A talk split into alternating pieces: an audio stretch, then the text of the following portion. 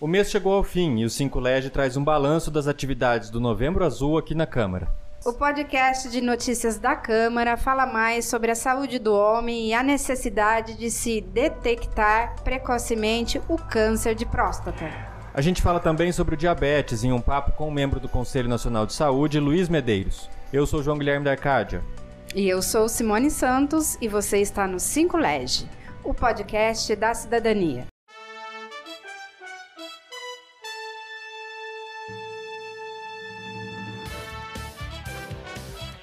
5 Lege. Notícias da Câmara de Indaiatuba em 5 minutos. Na última semana, o plenário da Câmara ficou azul. Os funcionários da casa se vestiram dessa cor para participar de atividades sobre a detecção precoce do câncer de próstata. O presidente Pepo Lepinski e os vereadores Leandro Pinto e Silene Carvalini participaram da ação. É de autoria de Silene o projeto de lei que institui a data aqui na Câmara desde 2017. Estima-se que entre 2020 e 2022, mais de 65 mil homens terão câncer de próstata detectado. O número é preocupante porque este é o tipo que mais afeta a população masculina depois do câncer de pele.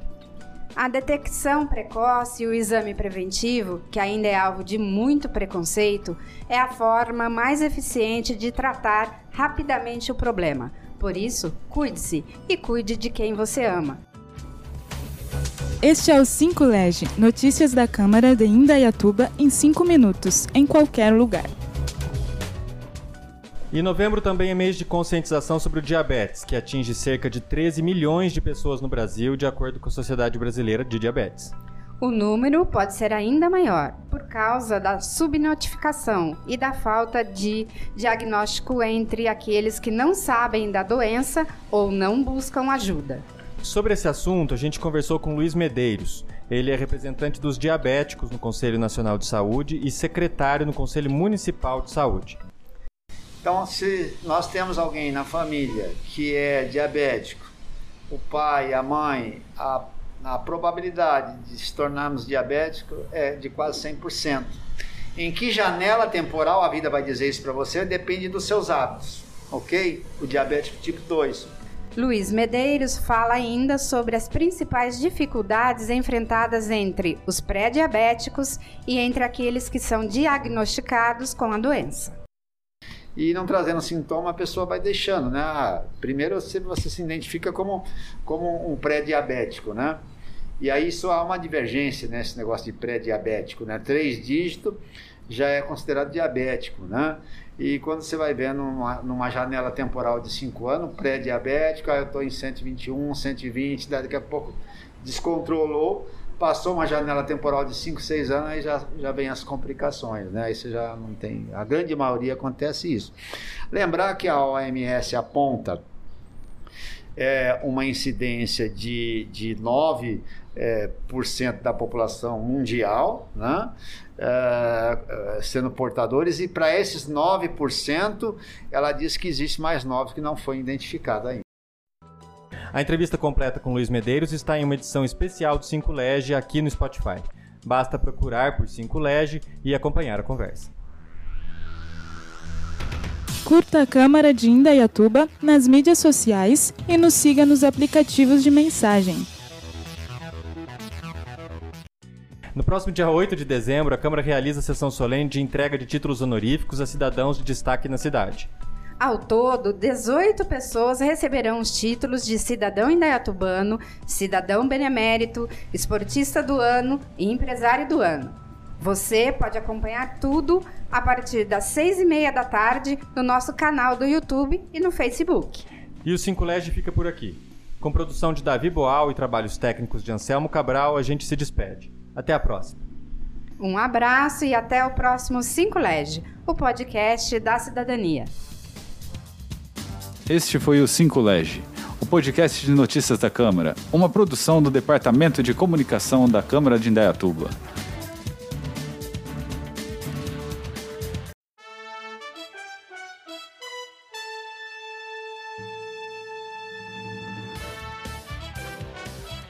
Cinco Lege. Notícias da Câmara de Indaiatuba em 5 minutos. Olá pessoal, a gente recebe aqui no 5 Lege o Luiz Medeiros, ele que está há oito anos no Conselho Nacional de Saúde, é, na cadeira que representa os diabéticos de todo o Brasil. Também participa hoje como secretário do Conselho Municipal de Saúde. Ele fala aqui ao Cinco Lege, esse podcast especial aí sobre o Novembro Azul, é, sobre uma outra demanda muito importante, na verdade que antecede inclusive a demanda é, que a gente conhece hoje no Novembro Azul, que é a questão da diabetes e prevenção é, dessa doença é, tão comum, tão incidente na, na, na sociedade. Então, Luiz, inicialmente, muito obrigado pela disponibilidade de participar aqui com a gente. Eu queria que você fizesse justamente esse histórico inicialmente, né?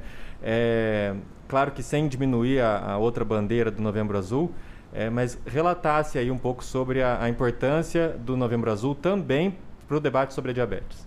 Ok.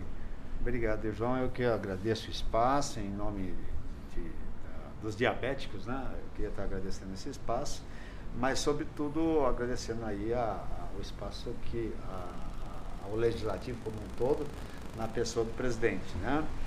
É, quando você nos traz essa fala da questão da, da, da diabetes, eu acho que é até porque o mês de novembro foi instituído, em especial o mês de 14, o, o dia 14, pela Organização Mundial de Saúde como Dia Mundial, e aí um mês todo em alusão à diabetes, e aí em 2001 foi instituído o, o, a cor azul para a, representação da diabetes, né? Ah, e de lá para cá, quer dizer, a gente vem aí implementando e fomentando políticas de saúde voltadas à diabetes. Né? 2006, a ONU reconheceu como uma das doenças crônicas, né, uma das doenças de maior relevância. Já o, o símbolo, que eu já mencionei, o símbolo é azul. Né? Destacar também que, é, é, é acho que é muito importante, em 2018 eu fiz uma fala no Conselho Nacional, no Ministério da Saúde, onde nós prevíamos uma, uma para 2030, 530, 530 milhões de portadores de diabetes no mundo. Né? Agora, dados recentes da Organização Mundial da Saúde já aponta que agora, 2021, nós estamos em 237 milhões de portadores de diabetes já no mundo. Né? Então, uma incidência muito grande aí, muito grande. É, nós temos aí no mundo todo em torno de, só no 2021, a causa de 21 milhões de mortes é, por complicações de diabetes e assim por diante. Né? Houve um aumento muito grande, muito expressivo é, da diabetes. Pessoal, porque a diabetes é o quê? A diabetes ela nada mais é do que uma doença crônica que ela não traz a princípio sintomas, né? E não trazendo sintoma, a pessoa vai deixando, né? Ah, primeiro você, você se identifica como, como um pré-diabético, né? E aí isso há uma divergência nesse né, negócio de pré-diabético, né? Três dígitos já é considerado diabético, né? E quando você vai ver numa, numa janela temporal de 5 anos, pré-diabético, aí eu estou em 121, 120, daqui a pouco descontrolou, passou uma janela temporal de 5, 6 anos, aí já, já vem as complicações, né? Isso já não tem. A grande maioria acontece isso. Lembrar que a OMS aponta é, uma incidência de, de 9 é, por cento da população mundial, né? É, é sendo portadores, e para esses 9%, ela diz que existe mais 9 que não foi identificado ainda. Né? Eu ia falar sobre a notifica subnotificação, que é uma realidade em todas as enfermidades, né? mas no diabetes ainda é mais experimente. Né? É, porque é aquilo que eu te disse, né? A pessoa, a não ser um DM1, né? Que é o DM1 acomete a criança e o adolescente. Então esse já, de cara, já, já apresenta os, os sintomas mais agressivos. O DM2, ele acomete por conta aí da, da idade, da, do sedentarismo, da obesidade. E, e, às vezes a pessoa não vai se dar, quando vai se dar conta já está bastante complicado. Lembrar que diabetes acomete rim, acomete coração, acomete é, é, a neuropatia, né, que são todos os nervos. É, é, é, é bastante a situação que, que complicada. O eixo, falar de diabetes, nós estamos falando de um eixo transversal, né, porque eu não estou falando de uma situação horizontal. É uma, é uma patologia que ela vai, ela perpassa, ela visita todos, todas as categorias, quer seja é, é, é de, de, de, melhor poder aquisitivo, de menos poder aquisitivo, cultural, e, e vai-se embora raça, cor, e vai pegando todo mundo. E visita as outras patologias também, como a AIDS, o, o câncer, e vai visitando todas elas. Né? Então, às vezes, as pessoas têm mais de uma patologia. Né? Como é que ficou a questão da diabetes durante a pandemia, é, Luiz? A gente sabe que é uma doença que exige um monitoramento crônico, que exige um, um monitoramento contínuo, perdão, é, e exige a presença, inclusive, do paciente muitas vezes nas unidades de saúde, na rede, etc. É claro que esses serviços não pararam na pandemia, mas houve aí uma, uma, um remanejamento importante por causa da questão da aglomeração, etc. É, há uma expectativa de que haja aí uma demanda reprimida pelos tratamentos é, da diabetes em função dessas mudanças que a rede precisou fazer durante a pandemia? Isso eu, eu, eu trago aqui para você a nível geral, né? Estou falando macro, né? Uhum. Falando país, né? É, segundo a própria OMS, houve sim um abandono do tratamento, né? Isso são dados agora bem recentes, um abandono do tratamento, o que acarretou no aumento de 64% de complicações. E só para você ter uma ideia, ela traz que só no Brasil é, isso passa na casa de 330 mil pessoas que foram é, que se encontram no agravo por, por, por, este, vamos chamar desse de abandono por conta da pandemia. A pandemia ela reprimiu não só a situação do tratamento da diabetes, mas de outras patologias também. Então ficou uma demanda reprimida muito grande. Né? Como é que é a questão da informação, Luiz? Muita gente é, tem dúvidas sobre a questão da a saúde é porta aberta, o SUS é porta aberta, mas as pessoas não sabem exatamente a quem recorrer quando tem o diagnóstico, quando precisam de exames, quando precisam de medicação de alto custo. Isso é reportado com frequência até o conselho? Quer dizer, o conselho ajuda nessa questão da, da, da informação também ao paciente?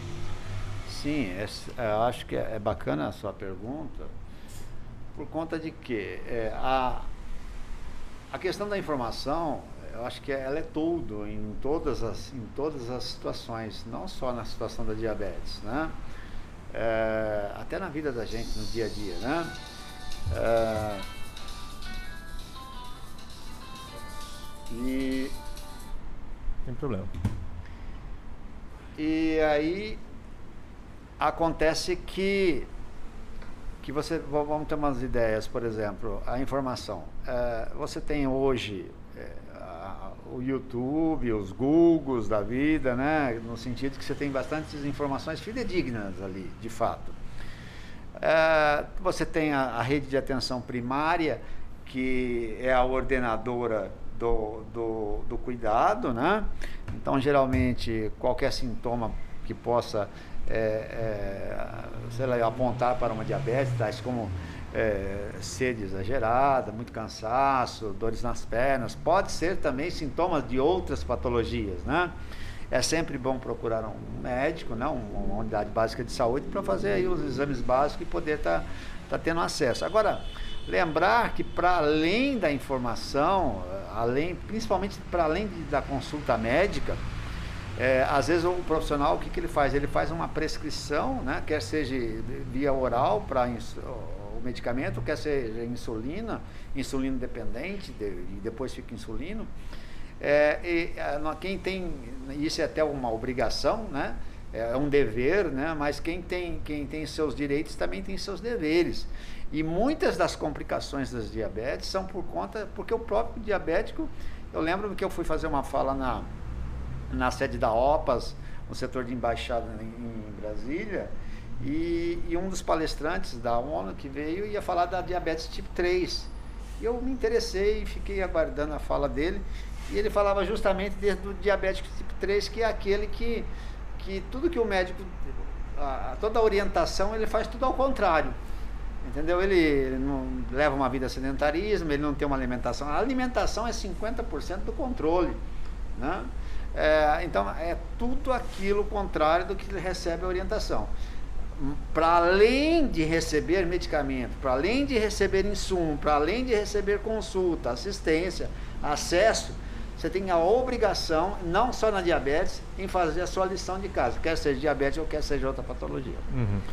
Como é que está a questão dos grupos de apoio? A gente sabe que havia uns grupos de acompanhamento, né, que também por causa da pandemia tudo precisou ser replanejado, né? Há uma expectativa de que haja, de que isso seja restabelecido? Sim, sim. Nós agora, eu, eu vou falar não só enquanto é, é, macro, né? Mas vamos, vamos falar todas as, as, as, unidades básicas de saúde, se não todas, quase todas, tinham seus grupos é, de, de assistência à hipertensão e diabetes, e está sendo retomado aqui, principalmente, eu, eu quero trazer um destaque para o município de Indaiatuba, eu que, que viajo muito, às vezes conheço outras regiões, a gente tem referência, dizendo, né? A gente vê que Indaiatuba, ela, ela desponta, ela é destaque nesse, nesse, nesse cuidado, não só com a diabetes, mas também com outras, então tem, tem uns grupos, fora isso, nós temos uma associação, que é a Associação Sempre Amigos, né? De diabetes, que é, aqueles que quiserem é, precisar de, de alguma informação na área de promoção e prevenção, né? É só tá dando, ligando lá, 3834 7617. Lá é o Didi, Divaldo Furtado Apolinário, que está sempre, sempre lá de, de, de mãos, de, de portas abertas para receber. Amanhã mesmo a associação se reúne é, aqui eu estou falando da associação municipal, né?